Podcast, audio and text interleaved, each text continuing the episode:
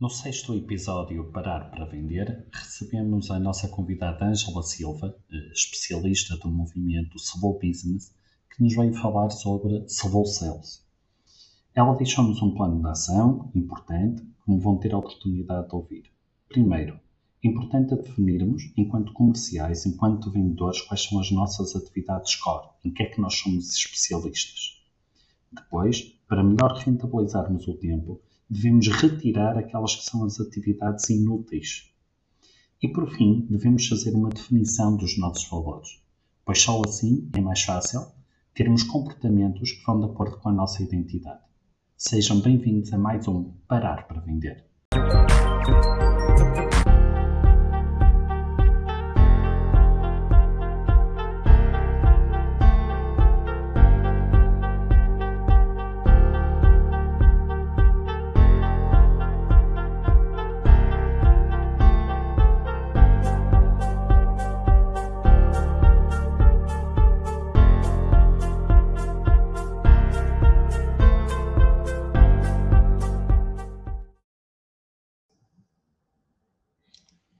Olá, muito boa tarde. Estamos aqui para o sexto episódio do Parar para, para Vender e hoje vamos ter a Ângela, Ângela Silva, do, do movimento Slow Business. Ela hoje vai falar sobre Slow Sales e, um, segundo a nossa convidada, Slow Sales é não chegar ao limite, Slow Sales é respeito, é respeitar o cliente e é respeitar-nos a nós próprios.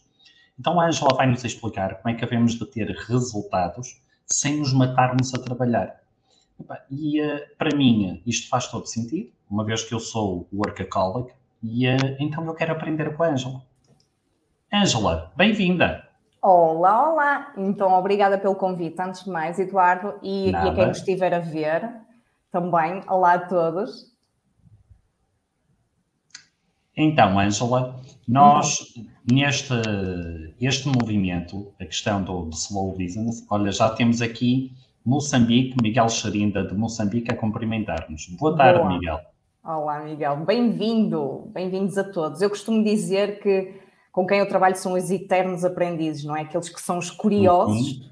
e os corajosos que querem ser e fazer melhor. Portanto, quem estiver connosco é porque também é um curioso, não é? Quer saber um bocadinho mais sobre isto, o que é que é isto do slow sales. Exatamente. Então diz uma coisa, slow sales. Não, antes de mais, antes de mais temos que nos temos que temos que te apresentar convenientemente, que ainda não fiz. Oh meu Deus.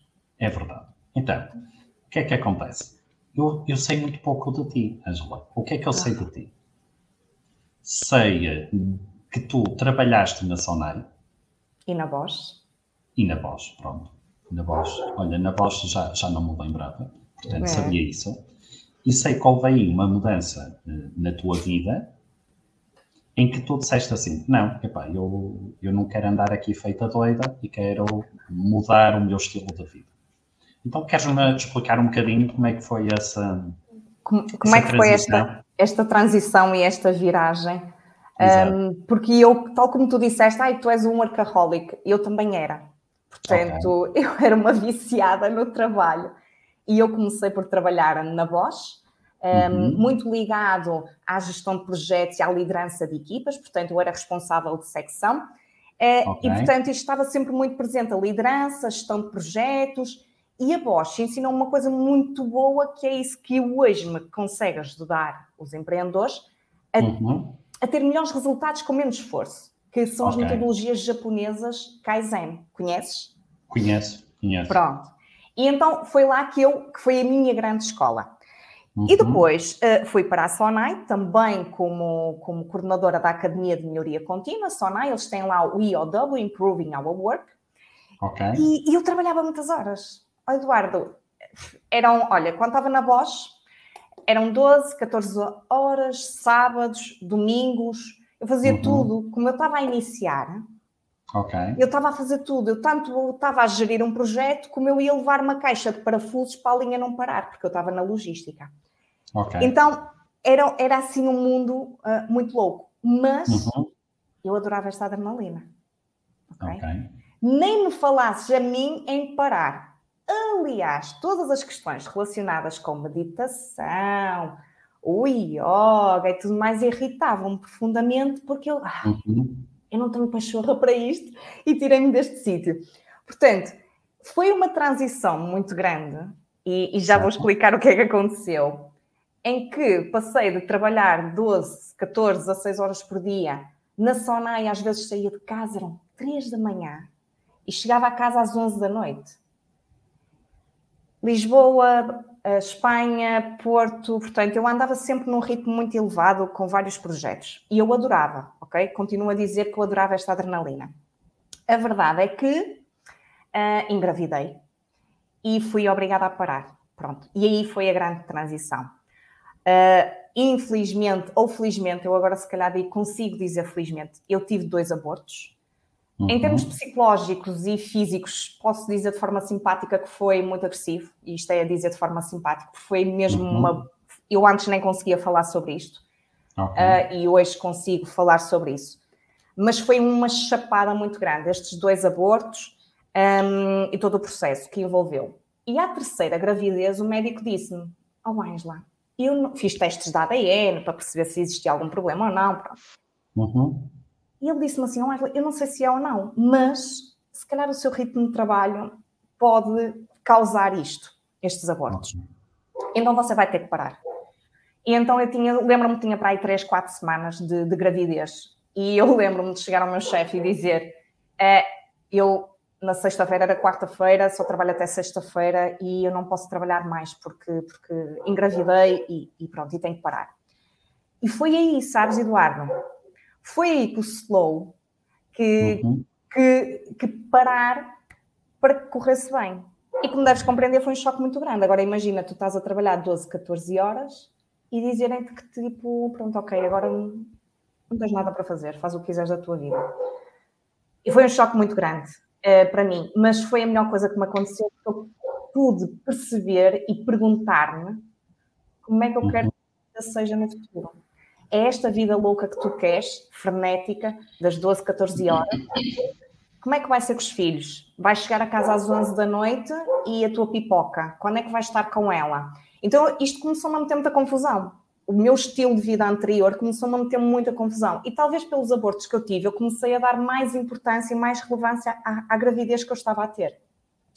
Então foi aí que comecei a ter uma rotina de caminhar todos os dias, ler todos os dias, praticar yoga, fazer meditação. Porquê? Porque eu, eu acho que tive o primeiro espaço para mim própria. Não sei se já te aconteceu isso. De, em algum momento da tua vida tu tiveste um espaço para ti própria. Pronto. E eu tive o meu espaço para mim própria que se calhar antes, com o ritmo elevado que eu tinha, uh, não tinha tempo para pensar e para parar.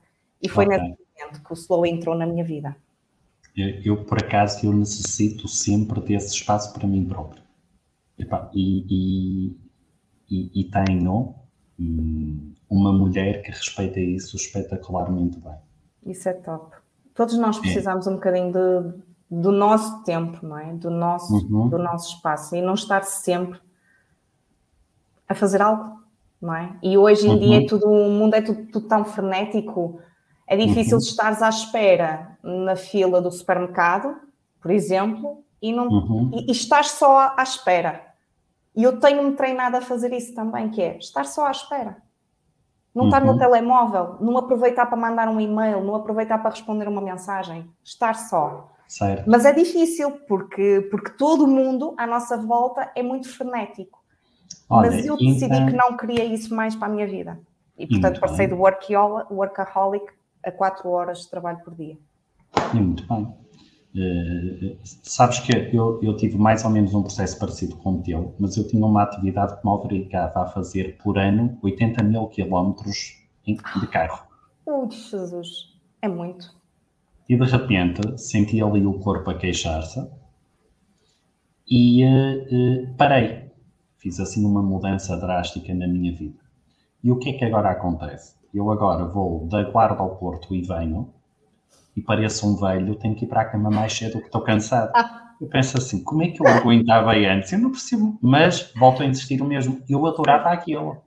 Aliás, para mim estar dois dias seguidos no escritório, sentada numa secretária, uhum. epá, daí mandes um tiro na cabeça. Ok. Então tu tinhas que estar sempre a circular. Tinha, tinha. Quem é que me ajudou no meio disto tudo? O Covid, que me pôs a trabalhar em casa. E eu agora estou em casa e é um espetáculo. Estás mais tranquilo, mais sereno. Tranquilo, tranquilo, na boa. Pronto. Boa. E agora, quando tenho que ir assim a algum cliente que seja mais longe, pronto, já eh, à vinda já é assim uma coisa que, que, que já não está no hábito, não é? Mas Sim. pronto, vamos àquilo, tu é que és aqui a convidada. E então, de repente, fazes essa mudança, Faça mas isto do mudança. slow business eh, é um movimento. Como é, É que um tu movimento. descobriste este movimento? Lá está. Hum, ou li, ou vi alguma coisa, não me, não me lembro, já tentei me lembrar do exato momento em que eu tive contacto com o, o movimento slow. Uh, Uhum. E para quem nos estiver a ver, tudo isto do slow business, o slow sales que vamos falar, tem origem em Itália, ok? Ok. Carlo Petrini, uh, que realmente liderou um movimento contra as cadeias de fast food que queriam abrir naquela cidade. Uhum. Porquê? Porque para ele era importante e estava-se a perder a parte de comer só por comer, de conviver, de estar verdadeiramente a sentir os alimentos, de respeitarmos o ritmo biológico dos alimentos e de não estarmos a produzir e injetá-los de, de químicos para se desenvolverem mais rápido. Então, todo este movimento anti-velocidade, anti-mundo frenético, que Uhum. É injetado coisas químicas que não nos fazem bem, não é? Uhum. Ele estava a tentar alertar- alertar-nos para isso. E então Ok. daí nasceu o movimento Slow Food. E o movimento Slow Food não é só o respeito pelo ritmo biológico dos alimentos, é o respeito pela refeição em si. Uhum. De um tempo para nós, de estarmos a, sabes, a, a trincar aquele tomate cereja e a apreciar o suco e a Uhum. sentir a textura. Eu antes nem sentia a textura dos alimentos, eu simplesmente muitas das vezes engolia a comida em 5 minutos. Sentir verdadeiramente estar no aqui e no agora, mindfulness, não é? Aqui e agora, a, a ter aquela experiência, a falar com aquela pessoa, a fazermos uma coisa de cada vez. Estamos a comer, estamos a comer, estamos em convívio. E foi esse movimento que depois surgiu todos os outros. Então, agora existe, fala-se muito slow work, fala-se Uhum. Do slow city, slow fashion, um, slow, slow food já está, o slow sales, slow marketing, slow content. Então, existem diferentes variações, mas que nasceram sempre do movimento slow. Ok. E se nós pudermos resumir o slow numa palavra, não tem a ver com lentidão. Isto é a primeira coisa que slow sales não tem a ver com vendas lentas. Tem a ver com equilíbrio, com respeito. Uhum. E, e no meu caso, o slow business, como a minha especialidade eram muitas metodologias Kaizen, não é? Eu disse, ok, eu vou ajudar empreendedores de pequenos negócios a conseguir ter o quê? O equilíbrio, slow business, equilíbrio entre duas coisas, que é o quê? Entre um negócio forte, resiliente, que evolui aos poucos, e Uhum. também o empreendedor ter tempo para ele. Esquece lá as longas jornadas de trabalho, não são elas que te vão ajudar a ter melhores resultados. Então, slow business é este equilíbrio entre negócio que evolui e também o empreendedor ter tempo para ele, para ir ao ginásio, para aprender a tocar guitarra, ah, para, para ir buscar o filho à escola, para não trabalhar o terceiro turno, não é? À noite, quando eles vão deitar, para terem fins de semana. Eu falo com empreendedores que não têm férias e eu fico chocada e fico. Sabes aquele sentimento de impotência? Tipo, caramba, eu sei que não devia ser assim e eu Uhum. sei que te posso ajudar. E às vezes sinto este sentimento de impotência de hum, não precisa de ser assim. Existem outras formas de te ajudar a fazer isto. Existem métodos mais do que comprovados para te ajudar a ter mais resultados e melhores resultados com muito menos esforço, que são as tais metodologias Kaizen. Então é isto.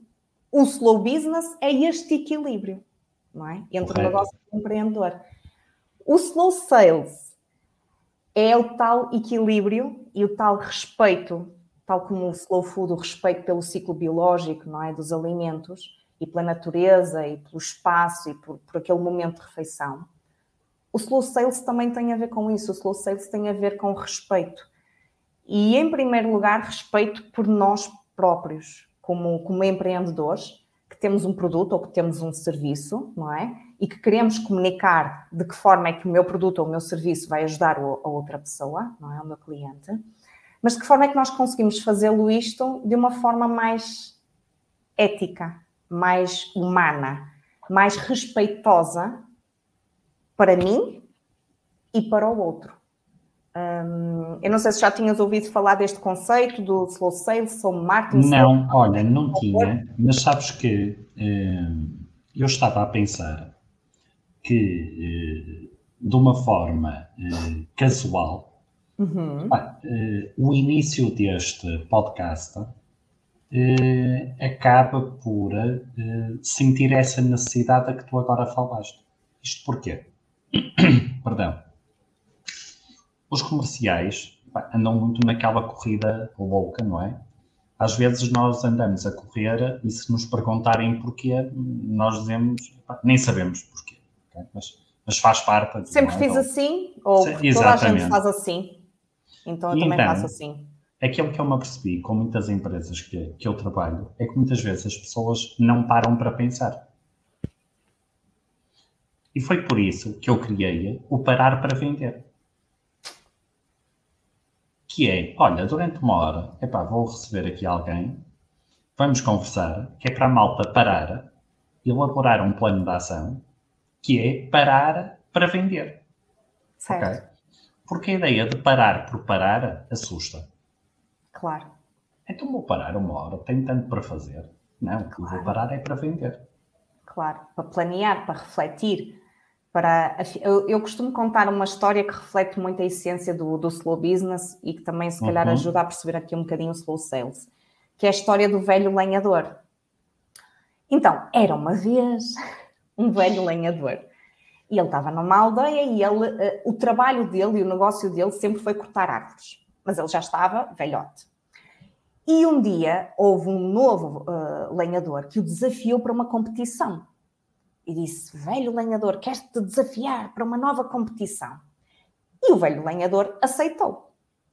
Então toda a aldeia estava super entusiasmada, porque já não havia uma competição há muito tempo, e toda a gente achava, não é, que, coitado, o velho lenhador já teve os seus dias, já ganhou muitas competições e que agora o novo lenhador vai ganhar a competição. Então toda a aldeia se juntou nesse dia. E à data da partida eles começaram a cortar, portanto o trabalho deles era cortar, cortar, cortar. Quantas mais árvores cortassem, o, o vencedor seria por aí. E de vez em quando o novo lenhador olhava para o velho lenhador, ele estava sentado. E ele disse: pá, coitado, já teve os seus dias, não é? Tipo, está cansado, está sentado, está, está cansado, coitado. E continuava ali com a sua força, ele era grande, ele era forte, ele era enérgico, a cortar, sempre a cortar, sempre a cortar árvores. No final do dia foram contar as árvores que realmente cada um deles tinha cortado.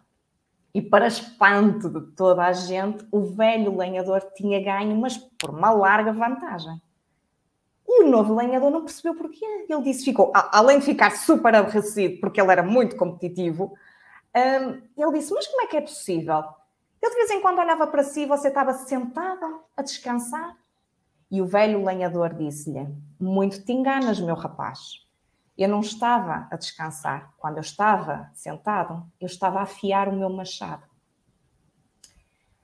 E esta história e, e este conceito de nós afiarmos o machado, transposto para os nossos negócios, não é? Da importância de nós pararmos, não por parar, mas para afiar o nosso machado, uhum. para refletir, para definir objetivos, para verificar e perceber porque é que aquele problema aconteceu e o que é que nós vamos fazer para que não volte a acontecer, um, para conseguir saber que melhorias é que nós conseguimos fazer no nosso negócio 1% de cada vez, o que é que os nossos clientes pensam do nosso negócio, o que é que eles acham que nós podemos melhorar. Tudo isto é afiar o machado, ler, ler livros, não é? Nunca deixar de estudar, de aprender, de ser um curioso. Então, esta história reflete muito a essência do slow business, que não é por trabalhar, podes ser muito forte, podes ter muita energia, e a malta começa muito nova como empreendedor, não é? E está tão entusiasmado. Eu não sei se tu sentiste isso, eu não, eu não senti porque tive este, este travão. Correto. Mas, mas eu, eu, eu sinto que muita gente sente-se culpada, então, ai, o meu, então se eu criei o meu negócio, se eu já dava tanto a trabalhar por conta de outro, não é? E agora criei o meu negócio, então ainda tenho que trabalhar mais. Então metem-se em jornadas longas, tipo Silicon Valley, não é? Depois existe aquela pressão social e que sempre nos incutiram que é só vais ter sucesso se trabalhares muito. O trabalho árduo, o trabalho das pedras, sangue, suor e lágrimas para teres resultados. Só que não. A questão aqui é que se nós não pararmos para afiar o machado, para planear, para, para, para, perceber quem é que nós somos, o que é que o cliente valoriza, para nos questionarmos porque é que estamos a fazer aquilo que estamos a fazer, nós só vamos estar a cortar árvores, mas vamos chegar ao final do dia e tipo, o que é que nós fizemos? Okay. Qual foi o sumo do limão? Então isto reflete um bocadinho, um, um bocadinho isto do, do slow business, de uh, parar para afiar o, o, machado e também na questão da slow sales. Porque um, não é por termos, e não sei se tu concordas com aquilo que eu vou dizer ou não, mas uh, muitas das vezes aquilo que eu vejo, muitos empreendedores, daqueles que eu apoio, é que eles querem ter todos os produtos e mais alguns. Olá, Mónica, beijinhos. Um, querem ter todos os produtos e mais alguns, não é? E tem ali uma de, de, de produtos. E agora a reflexão que eu quero também deixar, e já começando a linkar aqui um bocadinho com o que é que é isto, o slow sales, é esta questão de nós vamos a um restaurante, ok? Toda a gente está a imaginar a ir a um restaurante e, e emenda. E a emenda tem, tem páginas. Vai, serve desde massa, carne, peixe, pizzas sushi. Qual é a impressão com que tu ficas desse restaurante, Eduardo? Assim, sem filtros. Tipo, primeira impressão, o que é que tu achas desse restaurante? Epá, que para terem tanta comida, das duas uma, é todo congelado e só metem no forno. Portanto, têm muita coisa, mas não são especialistas em nada. Eu também tenho essa sensação que é, pá, isto não vai sair coisa boa daqui. Como é que eles têm isto tudo e vão conseguir garantir a qualidade, que é aquilo que tu disseste, manter isto tudo congelado, se calhar aquele prato já está ali a ganhar gelo, estão a ver em casa quando nós já temos as coisas congeladas há algum tempo, já começa a ganhar gelo dentro. Uhum. Então a questão é que muitas das vezes nós temos muitos, tem, achamos que uh, vamos vender mais se nós tivermos mais produtos.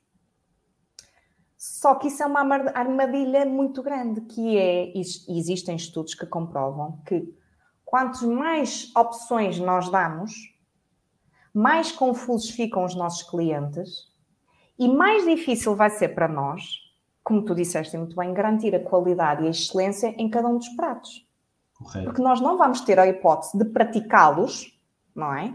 Tantas vezes. É diferente teres um menu de 3 mais 3, 3 carne, 3 peixe, o que for, não é? Uhum. De teres ali páginas e páginas, não é? A oportunidade do chefe praticar cada um deles e de o aperfeiçoar, e a energia que dedica a cada um dos pratos vai ser distribuída por todos, e portanto não se vai tornar especialista em nenhum. Então, esta questão de vender mais e de ter mais produtos não significa que vamos conseguir vender mais. Aliás, estou-me a lembrar de um estudo que foi feito com umas compotas Hum. Conheces o livro de Vender é Humano, do, do Pink? Conheço, Daniel Pink. Daniel Pink, exatamente. Eu li, uh, gostei de algumas coisas, outras, outras nem tanto, mas uhum. já lá vamos. Um, mas ele diz uma coisa muito engraçada. Para já que vendas, nós passamos a vida a vender. Vendas não é vender um produto, não é? É tipo, olha, quero ver este filme. Gostava de ver este filme. Então nós temos que negociar com o nosso marido, não é? O claro. Filme. Queres vir ao meu podcast? Queres vir ao meu podcast? Também, não é? Tudo também é uma, uma transação. Venda. Exatamente, também é uma, uma venda. E ele diz que nós passamos 40% do nosso dia a vender. Uhum. O que é um dado super interessante. E outro estudo que também existe sobre compotas que me ficou sempre na cabeça foi numa feira, havia uma feira que vendia vários produtos artesanais. E havia uma tenda que tinha 26 compotas diferentes, ok? E depois, mais à frente, noutra tenda, tinha 6. Exatamente, era 26 e 6. E noutra, uhum. noutra, noutra tinha 6. E eles fizeram este propósito para testar, que é, nós vamos oferecer mais coisas e vamos ver então quanto é que nós vamos vender. O que é que aconteceu? No final de, do dia, do evento, começaram então a contar quantos clientes entraram e quantos clientes é que compraram. 26 compotas em 100 clientes, quanto é que achas que uh, compraram em 100? Manda aí qualquer coisa, um bitite. 40. 40. Tu dizes que 40% comprou. Entrou comprou. na tenda, hum. viu a montra e viu os 26 e 40% comprou. Uhum. É que para quem tiver, não tiver a ver, tiver a ver só. Isto eu, é importante avisar para quem só está a ouvir no Spotify, isto não é um efeito tecnológico meu, foi mesmo a Angela. a, fazer um som, a tentar A fazer um som. Resposta errada. Podia a malta pensar que eu já estava muito evoluído tecnologicamente. Não, olha, a Mónica olha, diz 30. A Mónica 30. diz 30. Ok.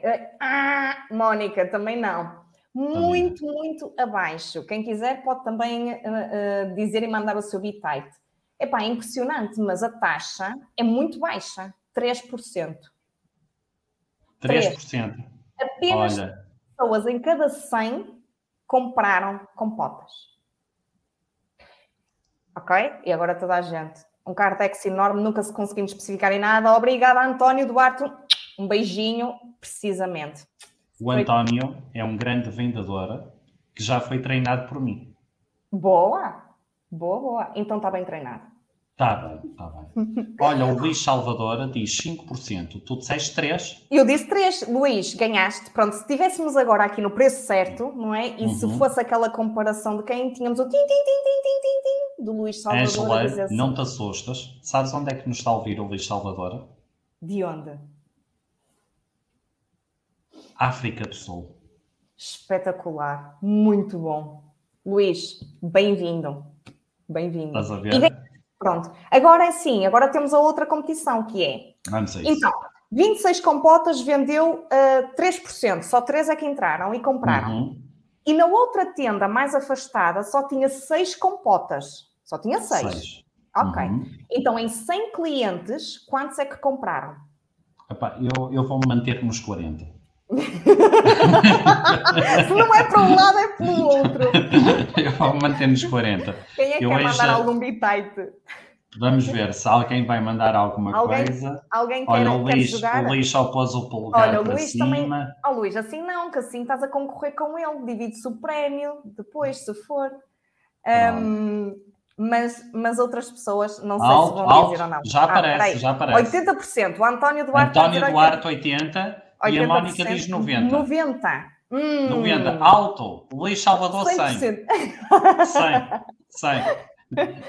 o Luís Salvador está a ir para aquela parte de o máximo possível, assim eu ganho o prémio. Não, não, o Luís está a pensar, hoje é o meu dia de sorte, qualquer coisa que eu diga eu vou ganhar. Exato. Não, uh, neste, nesta tenda que tinha 6, 30 em cada 100 compraram, 30%. Ok. Opa, mas repara, imagina, tinhas 26 compotas e foste de 3% para 30%. Uhum. É uma diferença brutal. Opa, okay. isto, e isto prova muito na, na, questão de, para empreendedores que têm serviços, muitas das vezes não vale a pena ter uma escada de valor cheia de serviços que apenas vai confundir o cliente, ok? Uhum. E que depois vão chegar lá e não vão comprar. E essa é a questão principal que eu gostava de, de, de, de, também trazer aqui, porque o slow sales, e lá está, menos esforço, mais impacto. Quantos mais serviços tiveres, mais energia uhum. vais ter que dedicar a cada um deles. Uh, uh, só, só, só, só um outro exemplo de um centro, por exemplo, de explicações, uhum. que 80% do core de, de, de, explicações era matemática, uh, física e português. Era top 3. É. Mas aparecia lá alguém que queria explicações de filosofia. Sim, senhora. Sim, senhora. Essa empreendedora tinha, não tinha ninguém naquele momento para essa explicação, tinha que andar a investir tempo a contratar uma, um professor de, de filosofia, não é? Uhum. Para depois fazer o grupo de uma pessoa. Esse empreendedor que disse que sim, que tinha lá na, panóplia de produtos, de explicações de tudo e mais alguma coisa, tinha inglês, tinha filosofia, tinha, uh, tinha todas as coisas, mas o core dele era física, química, matemática e português. Físico-química, matemática e português.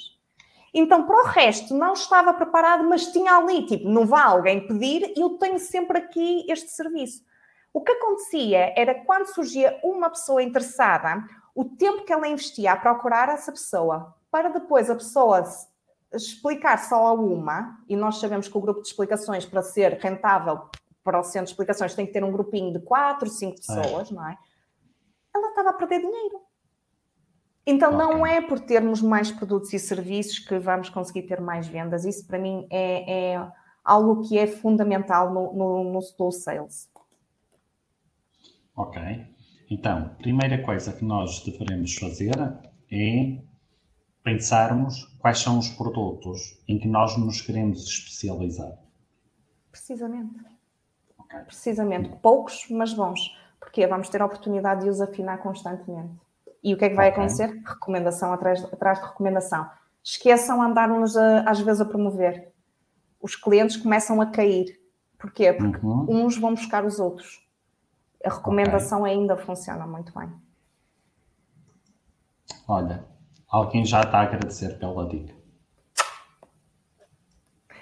Mas, mas sabes que isto das vendas é um bocado complicado. Hum, eu não sei se os outros empreendedores então. que nos estão a ouvir, uh, quantas pessoas é que temos neste momento, só para, só para ter uma noção? Olha, temos no Facebook, estamos pouquinhos no Facebook. Olha, neste momento, no total, está tá pouca gente. Estão 11 pessoas no total. 11 não são poucas, são boas, poucas e boas. Mas são 11 muito bons. Exatamente. Mas Aqui, aqui uma questão para, para estes, o boca a boca, super importante. Um, e, e, quando eu pergunto sempre aos empreendedores dos pequenos negócios de onde é que vem, não vem uhum. das redes sociais, muitas é da recomendação do boca a boca que, que vem. Ok. Para estes empreendedores que estão aqui, eu não sei como é que, como é que, como é que funciona ou como é que foi para eles, mas para mim isto tem sido uma viagem, este slow uhum. sales. Uhum.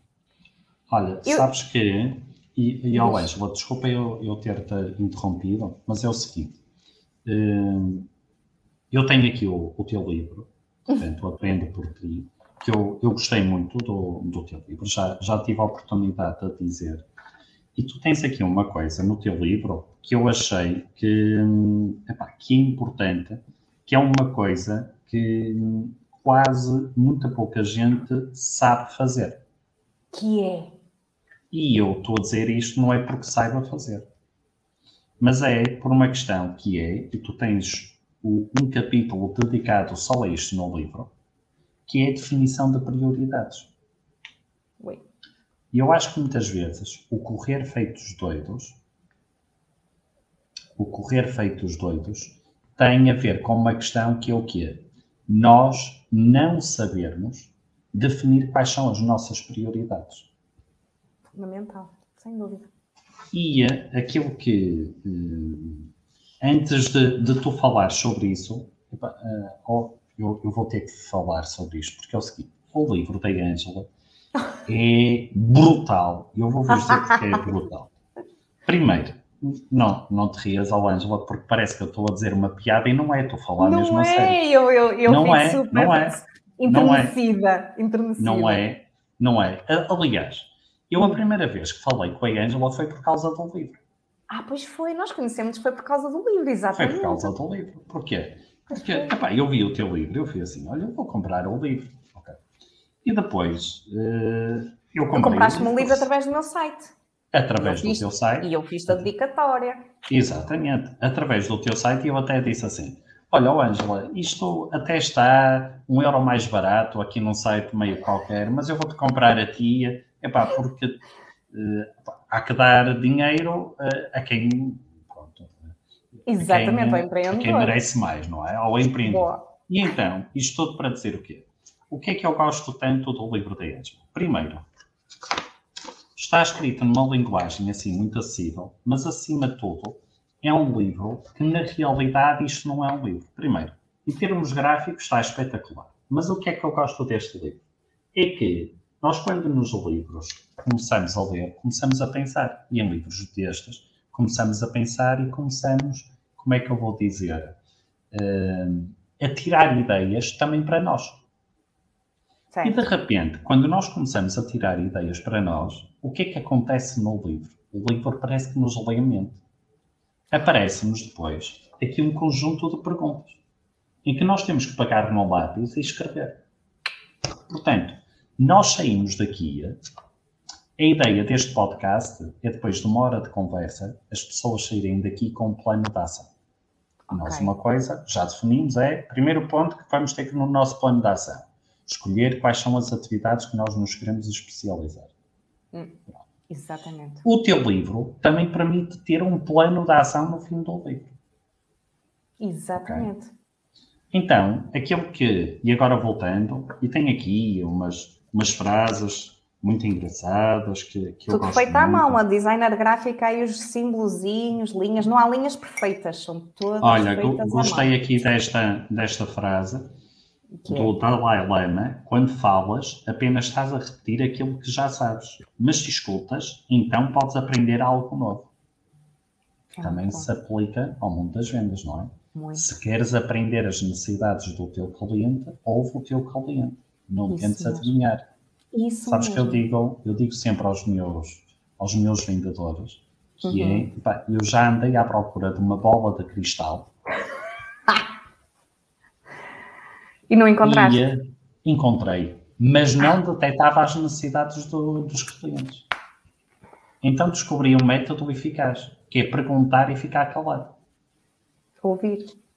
Ouvir. Vamos sabes, então a Sabes, sabes que é muito engraçado, nós como seres humanos, não é? Uhum. Dizem-nos, ensinam-nos muito a escrever e a ler, uhum. mas nunca nos ensinam na, na, escola. Isto parece que não é importante, mas é importante. Nunca nos ensinam a escutar e a fazer perguntas. Uh, ensinam-nos ensinam-nos por comparação a. Ensinam-nos a ficar calados. A ouvir. Muitas das claro. vezes a não questionar uhum. a repetir. Um, uhum. Portanto, nós todos somos diferentes, não é? E claro. um, o Ken Robinson também diz no TEDx, no TEDx que é a, escola mata a criatividade, quando nos trata todos por, por iguais. Uh, assim como os clientes, assim como nós como, como empreendedores, que temos que comunicar um produto e serviço que temos que pode ajudar outra pessoa, uh, nós somos diferentes. O cliente é diferente. Então, uhum. aquilo que funciona para o cliente uh, e que funciona para um não vai funcionar para, para o outro. E, uhum. e então esta, esta parte é, é importante perguntar, em vez do achismo. Eu acho que é melhor fazer isto, mas porquê? Quais são os dados que sustentam? E eu estou sempre, como estou sempre a dar nas orelhas entre aspas, que é falar com dados. Não é? E não com base na ciência do achismo. Eu acho que é muito, é pouco bloqueia muitas vezes. Ah, o nosso, o meu, minha taxa de orçamento é muito baixa. O que é que é isso de baixo? O que é que é alto? Fundamentar melhor. Eh, uhum. E muitas das vezes nós, nós, nós, como empreendedores, também trabalhamos muito com a base na intuição, no achismo, não é? E, e, às vezes uma coisa tão simples como colocar os dados em cima da mesa ajuda-nos e facilita-nos a tomar a decisão. Porque se nós soubéssemos que 95% dos nossos, uh, das nossas vendas vem daquele produto, então se calhar seria mais fácil tomar a decisão de eliminar alguns Sim. serviços ou alguns produtos, não é? E ter algo mais simples, mais clean. Lembrarmos sempre desta questão da, da, das compotas, não é? E da taxa de claro. compra que, que, foi muito maior. Mas, mas sim, obrigada por, um, por estás a, a falar não, sobre o livro. Não, não tens que agradecer e, e deixa-me te dizer ao Ângela. Oh, Ângela, deixa-me te dizer uma coisa que é importante, que é o quê? quando eu for a Braga, depois paga-me umas papas de serrabulho, se faz favor. Porque Epa. já há aqui duas pessoas a perguntar onde podem comprar o livro. O livro está disponível online. Está em formato e-book, está no, em Amazon também. Um, uhum. E onde é que está? Formato e-book na FNAC, na WOC e em, na Amazon também, mas tenho que, tenho que perceber melhor se, se okay. está ok ou não, mas sim, Luís, okay. qualquer coisa também Angela.slowbusiness okay. e eu também ajudo. O link para o livro. Depois coloco, coloco o link para o livro. Não sei, queres que coloque agora ou depois? Depois fazemos isso? Depois, uh, vamos, enquanto, enquanto estamos aqui, vamos procurando e, e, uh, e, vamos conversando e já pomos, ok? Sim, mas da, da questão do livro é mesmo, não é um livro, eu quis proporcionar uma viagem para empreendedores uhum. em que ele escolhe qual é o caminho que quer percorrer. E, uhum. e também isto não inventei nada. Uh, o certo. mundo é que me inspira. E eu lembrei-me uhum. do, dos móveis do IKEA, que todos nós chegamos a casa com um monte de tábuas e parafusos que não sabemos o que lhes fazer. Mas se nós tivermos um guia passo a passo, pega nesta tábua, pega neste parafuso, nós conseguimos montar um móvel. Então eu lembrei-me disso, da aplicação prática da metodologia, passo a passo, em vez de montarmos uhum. um móvel, montarmos conhecimento. Então cada okay. um dos clientes tem sempre um guia passo a passo à la IKEA, certo. quando ajuda a passar da teoria à prática. Porque okay. com os empreendedores com quem eu falava, eles diziam-me sempre que os livros de gestão eram muito chatos, complexos e que não conseguiam uh, passar da teoria à prática. Então eu tive isso muito em consideração neste livro, que é como é que se consegue passar da teoria à prática. Por isso é que isto não é um livro, nem é um típico livro de gestão. Um, uhum. Realmente esta viagem, uh, onde tu riscas, onde tu fazes, onde tu tens todo o passo a passo uh, para te ajudar a, a, fazer isto de forma sozinho. Aprende por ti, é de forma uhum. autónoma, sem ajuda de especialistas. Pronto. Okay. Então, olha, tens aí o link para o, para o site. O link, já está aqui a passar o link da, da Angela em que, eh, indo para este link, entram diretamente no sítio onde aparece o, uh, o livro da, livro. da Angela. Ora bem, oh Angela, vamos nos focar aqui numa coisa que, todo de repente, uh, as conversas são como as cerejas, não é? Uma coisa puxa a outra. Puxa a outra. Há um bocado estavas a dizer uma coisa que é uh, o achismo, não é? A malta, sem ter dados, achar que deve fazer uma coisa. E então, isto tudo para te dizer o que é, e não nos vamos esquecer do, da priorização de, de, tarefas, porque é uma coisa que eu sei que, que os vendedores necessitam muito de, de, se focar em mim.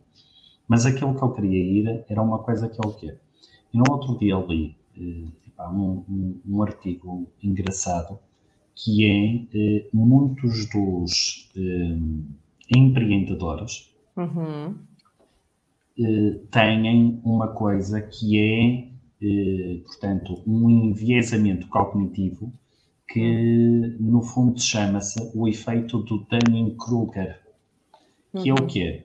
É, eh, no fundo, acharem que não se trata aqui de, de arrogância ou de modéstia ou de falta de modéstia, mas trata-se, acima de tudo, de eh, acharem que dominam tudo e não necessitam dos outros. Okay. Em que basta a intuição, uhum, vamos assim uhum. dizer. Okay? Uhum. Portanto, não tem nada a ver com arrogância, mas muitas vezes tem a ver com aquela falsa questão que muitas vezes existe, sei lá, nós quando vemos aqueles filmes ou livros de, do self-made man, que muitas uhum. decisões, segundo eles, é por intuição então, uma malta que é empreendedora acaba por achar que esse é que é o método. Ok? E uh, o efeito Dunning-Kruger vem provar que empreendedores que não, se, que não vão a outras pessoas, que não recorrem a outras pessoas, uh, facilmente podem ter uma empresa que, que vá à falência. Pois, Diz uma é coisa, Ângela. Tu tens sentido muito isto uh, ou, é, ou é algo que, que te passa um bocadinho ao, ao lado? Ou a malta que vai ter contigo é aquela malta que precisamente procura, é um apoio que é, que é para não cair nesse ponto?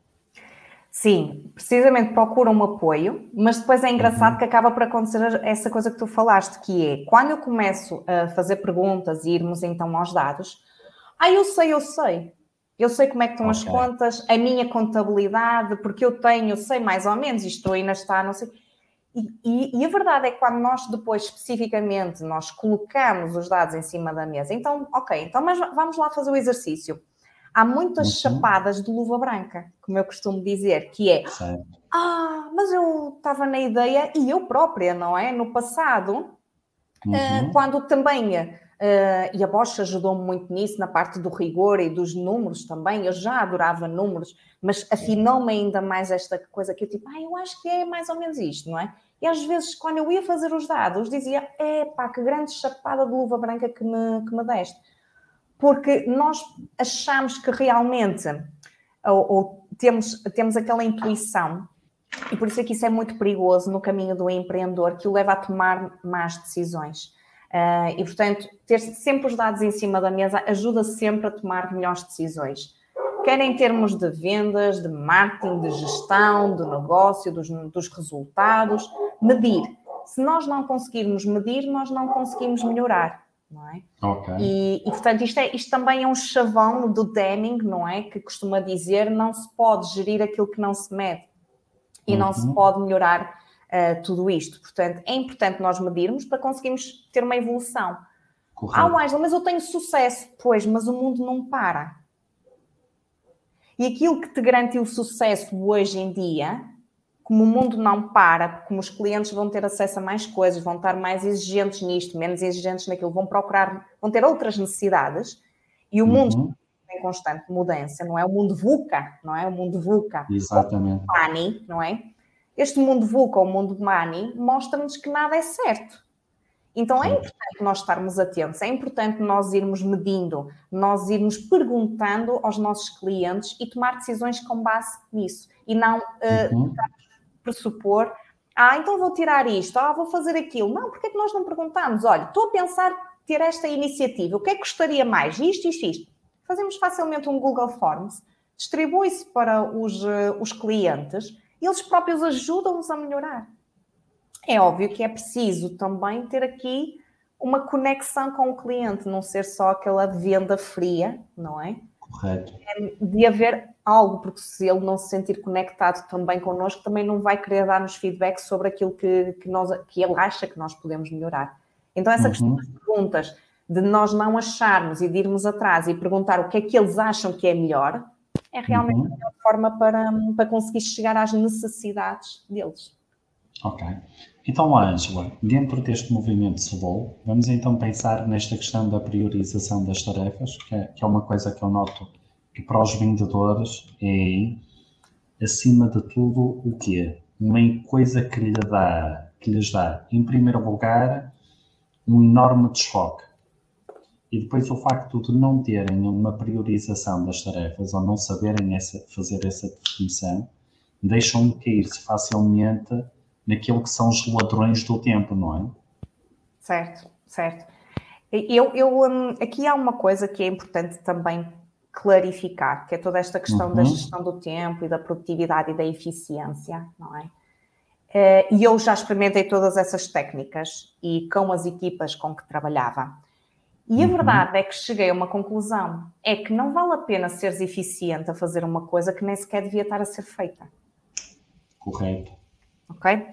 E então, o meu trabalho com os empreendedores, às vezes não é conseguir com o mesmo tempo fazer mais e ser mais eficiente e produtivo, é retirar coisas que nem sequer deviam estar a ser feitas. Estás a ver a limpeza de Páscoa? Estou. Ou a garagem, tens uma garagem e tu vais para lá organizar, tu nem sabias que tinhas aquele pneu daquela bicicleta que já nem sequer tens. Para que é que tens aquele pneu que já estava lá guardado ou aquela tinta que já nem é tinta, não sei o quê, mas ficou lá guardada num canto?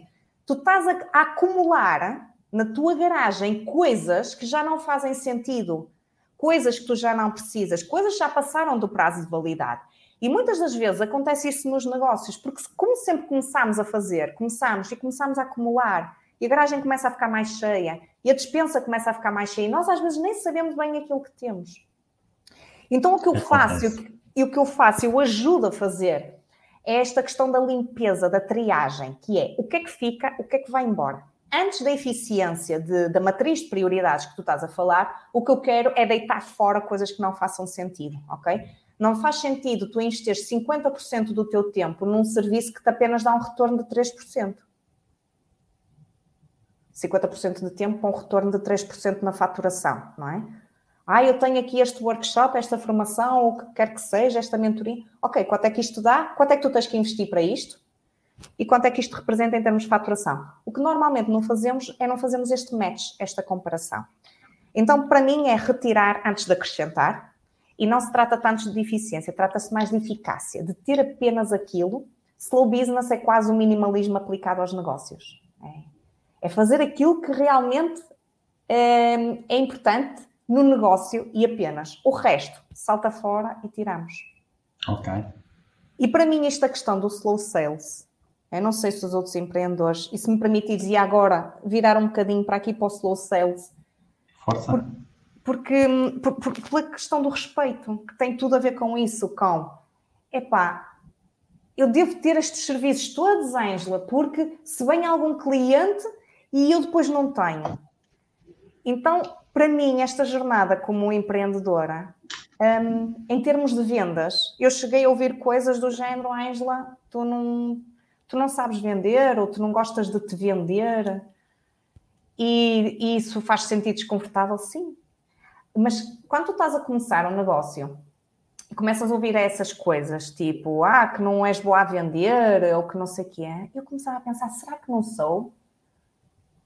E sabes o que é que eu, que, é que eu descobri? Descobri que hum. eu não queria vender da forma que eu conhecia que estava, que, que estava a acontecer no mundo. Ou seja, toda esta questão que nós hoje em dia vemos de Descarrega aqui o e-book, dê-me o seu e-mail. Ah, só faltam duas horas para o curso terminar. Inscreve-te já. Um, estes gatilhos mentais que se usam para persuadir e manipular a pessoa a tomar uma decisão. Fazer lives à noite, Angela, deixa lá, lives à noite, lives de manhã, não sei o quê, tipo, uh, o cliente depois para isto tem que haver uma sequência de muitos e-mails. E quando eu recebia isso como cliente, eu não gostava. E eu, nesta questão da, da, venda e o marketing, não é? No fundo, o marketing e a venda andam de mãos dadas, não é? Ou seja, de, o marketing de atrair e a venda de concretizar. Como empreendedor, isto começou a gerar mesmo muita, muita, muita confusão, que é, eu não me sentia confortável a fazer isto. Então, para os outros era, Ângela, tu não és, tu não gostas de vender. E a verdade é que eu não gosto de vender desta forma. Faltam X dias, só tenho duas vagas. E já o fiz, Eduardo. Como eu não sabia fazer de outra forma, a forma como eu comunicava a minha venda era a jogar muito pelos gatilhos mentais. Porquê? Porque era aquilo que eu conhecia. Só que eu não me sentia confortável. Quando eu fazia isso e fazia uma publicação a dizer já só tenho duas vagas para este workshop, eu dizia aquilo, mas eu falei, ai, sabes? E eu não sei se existem, se, se, quem nos estiver aí a ouvir, se sentia ou se sente esta mesma dor da minha, que é eu não me sentia confortável a fazer isto desta forma, de, dos gatilhos, de enviar sei lá quantos e-mails e tens que ter uma, uma página de vendas e repetir o botão ao longo. Epá, esse, essa questão para mim, de, desse marketing, que para mim é muito agressivo, eu não me revia a fazê-lo, mas supostamente era era a forma de o fazer para ter sucesso. Ângela, se não fizeres isto, não vais ter sucesso nas tuas vendas. Mas a verdade é que existe um caminho do meio, um caminho alternativo, e é o slow sales, e é o slow marketing. E o slow sales tem a ver com isto que é o respeito. E em primeiro lugar, é o respeito por nós próprios como empreendedores. E era isso que eu queria trazer aqui hoje, que é a questão da autenticidade, que é e eu não quero impingir, manipular, persuadir o outro a tomar uma decisão porque não é preciso. Correto. Se o outro não, não comprou, é porque não foi o momento para ele comprar e eu só tenho que respeitar isso. E eu tenho que me respeitar em primeiro lugar a minha e dizer: eu não vou fazer lives à noite e eu não vou estar em 1500 coisas ao mesmo tempo para vender e comunicar os meus serviços, eu não quero fazer isto, eu não quero fazer aquilo, eu não quero fazer o outro. Então, de que forma é que mais respeitosa pelos meus limites e os meus valores é que eu consigo comunicar aquilo que eu faço e como é que eu ajudo os meus empreendedores a trabalhar menos e a viver mais, a ter este equilíbrio, de uma forma que respeite os meus limites, em primeiro lugar, e em segundo lugar, que eu respeite o ritmo uh, e as prioridades do cliente. E uhum. quando ele estiver pronto para comprar, eu vou estar aqui. Quando for um momento, pode não ser um momento financeiro, pode não ser um momento de disponibilidade de tempo, Pode okay. não estar alinhado comigo, pode não gostar e não estar alinhado com os meus valores. Então, é esta coisa de eu só tenho que trazer informação e contexto, dizer o que faço, para quem é que eu faço e qual é que é o investimento, e a partir daí a decisão está na mão da pessoa. E para mim, Slow Sales trouxe-me uma, olha, sabes, uma paz, uma tranquilidade porque eu achava que a venda era tudo isto de persuadir de, do, dos, dos relógios do countdown. Ah, os bónus, outra coisa que também não me identifico, tipo, tens estes bónus todos, eles antes custavam mil euros, mas agora porque eu sou uma gaja muito fixe, eu vou-te fazer isto por, por, vou-te dar. Isto causa-me causa confusão. Hum, se nós damos um bónus, é quase como dizes, dás uma prenda a uma pessoa e diz: Olha, esta prenda, cuidado, custou 100 euros. E tu ficas. Então, para mim, para mim, uh, esta questão de vender e toda esta questão dos bónus, se nós damos um bónus a alguém, é uma prenda que nós estamos a oferecer. Eu não preciso estar a dizer que, olha, a prenda que eu, que eu te estou a dar vale 100 euros, está bem, Eduardo? Tens que a valorizar. Eu estou-te a dar. Então, é este respeito pelo cliente também. Se eu estou a dar, uhum. estou a dar de coração.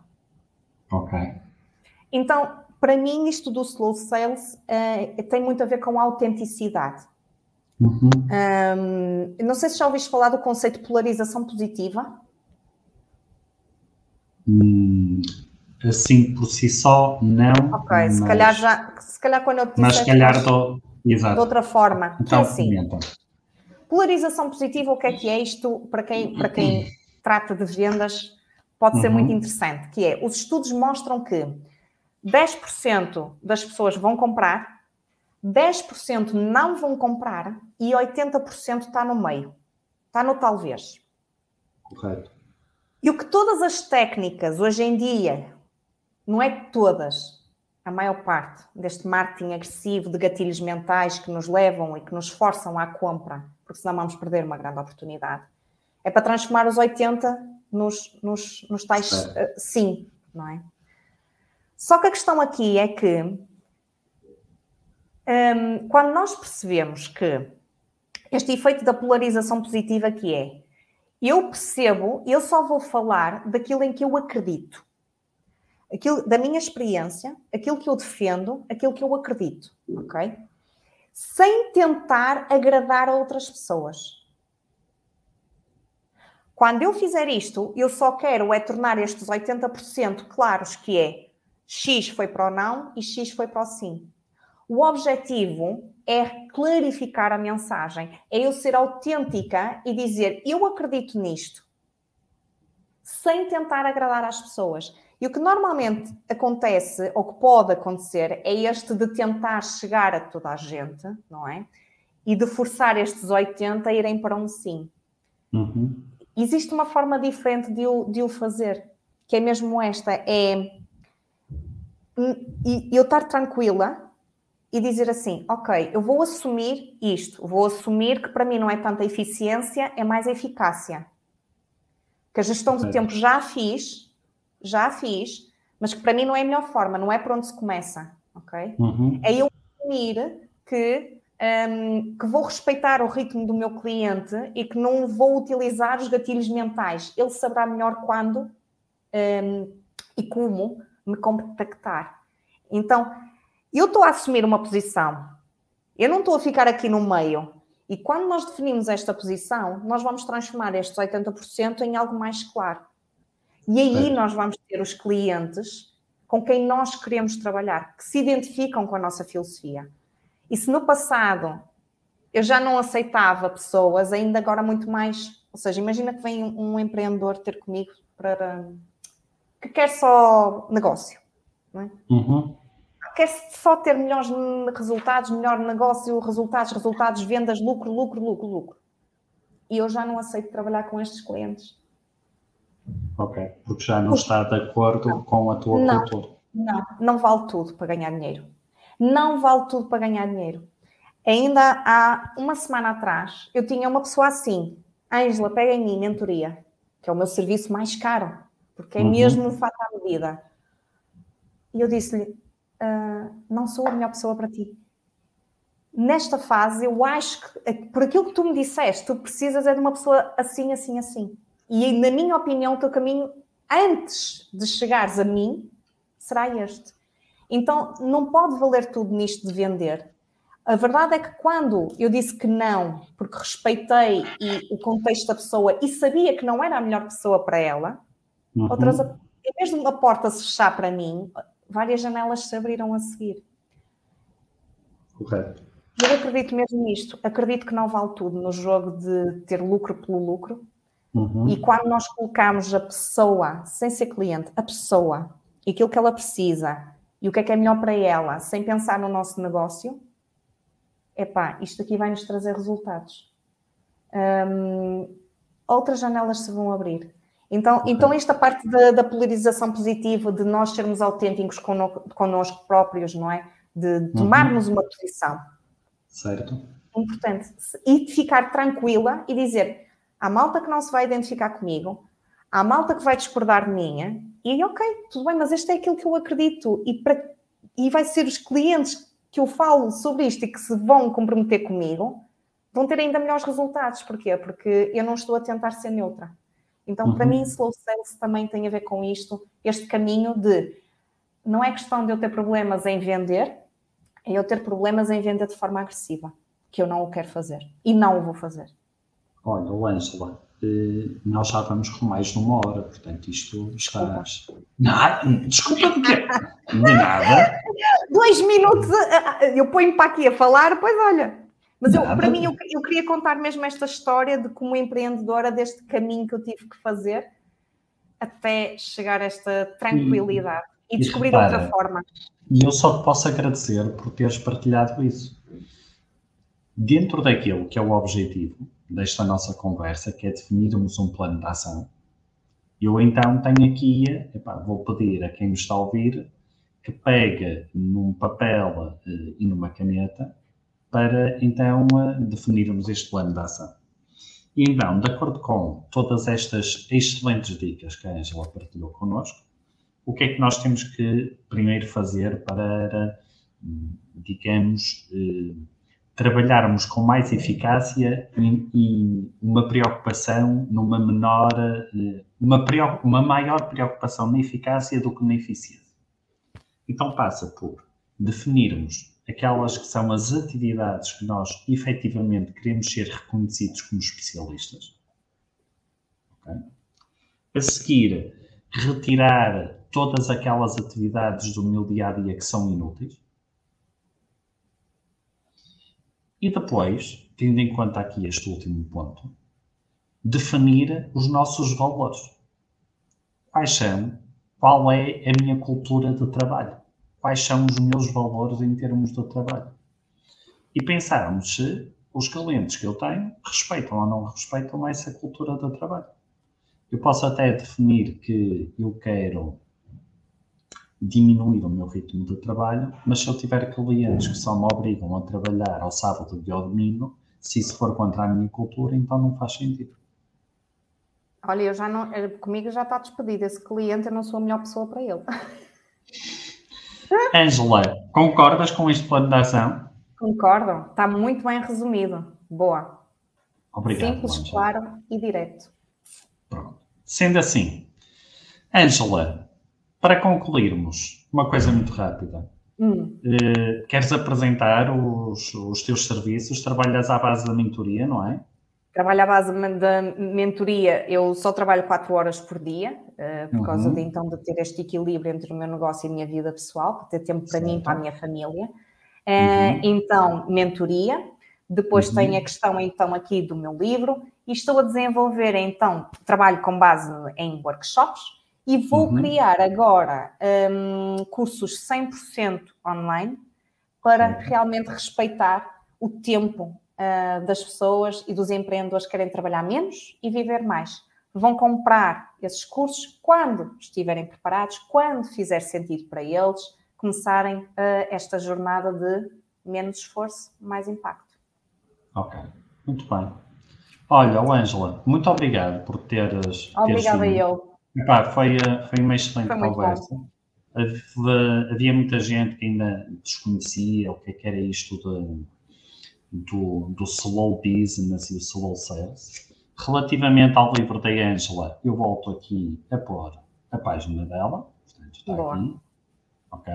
Portanto, e, eh, portanto, por cada 10 livros, a Angela paga-me uma papa de sarrabulho. por cada 10, não é? Repara, tá a cerveja pago eu. A é? cerveja pago. Está bem. É, é. Senão tu podias ficar a perder. Eu vou, eu vou fazer mais barato, eu vou pedir à minha mãe, ela faz umas excelentes papas de sarrabulho, está feito. É? Perfeito. Então, Ângela, muito, Olha, muito obrigado. Obrigado, obrigado eu. Um beijinho a todos. Para quem nos estiver a, a, ver ou a ouvir, um, obrigada e, um, e, obrigada pelo convite. E espero que tenha tra trazido aqui alguns insights sobre isto tudo do que é que é o slow sales e que ajude de alguma muitos. forma. Trouxeste muitos. Muito obrigado, Lanja. Tá bom? Beijinho. Beijinhos. Tchau, tchau. Então, a vocês, muito obrigado por terem marcado presença neste sexto episódio.